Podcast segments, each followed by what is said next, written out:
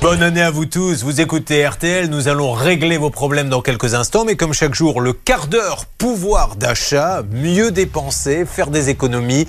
Martial, est-ce que c'est le moment de changer d'assurance? Est-ce que ça vaut le coup de changer d'assurance vu que tout va exploser dans les semaines qui arrivent? Ben, C'est vrai que 3% de hausse, c'est quand même beaucoup. C'est plus que les dernières années. C'est un peu moins que l'inflation, évidemment. Mais, alors, parfois, c'est justifié hein, sur euh, les assurances auto. Vous avez une flambée du prix des pièces détachées, plus 21% depuis 2015. Donc évidemment, ça se retrouve à la fin dans ce que vous réglez auprès de votre assurance. Il faut savoir qu'une assurance auto, elle va passer de 611 euros à 630 euros en moyenne cette année. Donc ça fait quand même une vraie différence. Après sur l'habitation, c'est pareil. Vous avez euh, le résultat de tous les dérèglements climatiques. Là, la facture elle explose pour les assureurs. Hein. 5 milliards cette année de dégâts, tempêtes, grêles, inondations, 2 à 3 milliards sur la sécheresse. Et puis sur la santé, bah, vous avez une population qui vieillit, euh, vous avez un zéro reste à charge sur les lunettes, les dents, l'audition, tout ça, ça se retrouve évidemment à la fin sur ce que vous payez vous. Et donc on estime qu'il y a à peu près 50 euros de plus cette année, tout contrat confondu. Est-ce que les, Français vont changer d'assurance ou alors ça ne sert à rien parce que de toute façon euh, l'assurance concurrente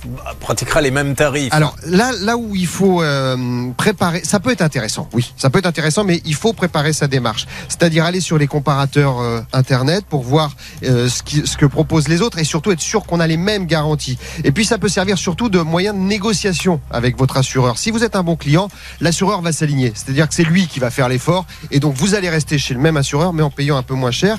Et puis vous pouvez aussi, je le rappelle, changer facilement. Ça c'est important dans la négociation. Vous pouvez désormais depuis la loi Hamon, au eh bout d'un an d'assurance, changer à tout moment, ce qui précipite aussi, incite en tout cas les, les, les assureurs à faire un effort pour vous garder.